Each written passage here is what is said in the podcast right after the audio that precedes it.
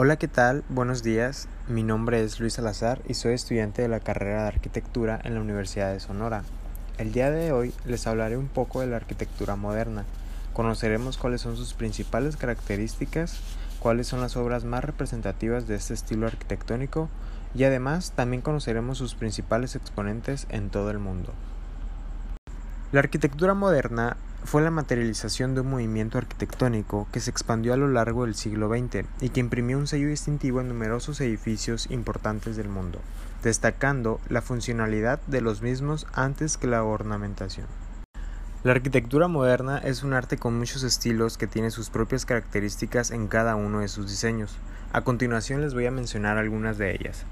Una de ellas es que está centrada en lo funcional, otra es que su simplicidad es la mayor atracción de su arquitectura. La siguiente es el uso de las líneas simples y líneas rectas en sus diseños. Y por último, la transparencia, ya sea en edificios y casas, juega un papel importante en este estilo. A continuación les voy a mencionar algunas de las principales obras de este estilo arquitectónico. Estas son el pabellón alemán en Barcelona, realizado por el arquitecto Mies van der Rohe. La Casa de la Cascada en Pensilvania, hecha por el arquitecto Frank Lloyd Wright. El Museo Guggenheim en Bilbao por el arquitecto Frank Gehry. La Ópera de Sydney diseñado por John Hudson.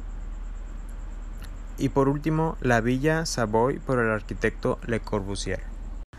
Estos arquitectos mencionados anteriormente son algunos de los más significativos en este movimiento arquitectónico.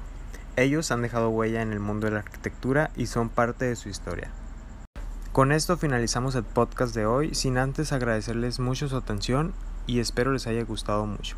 Agradezco al autor Oak Diario por la información proporcionada y al autor Texas Radio Fish por la pista musical de fondo titulada Jamming with Leon.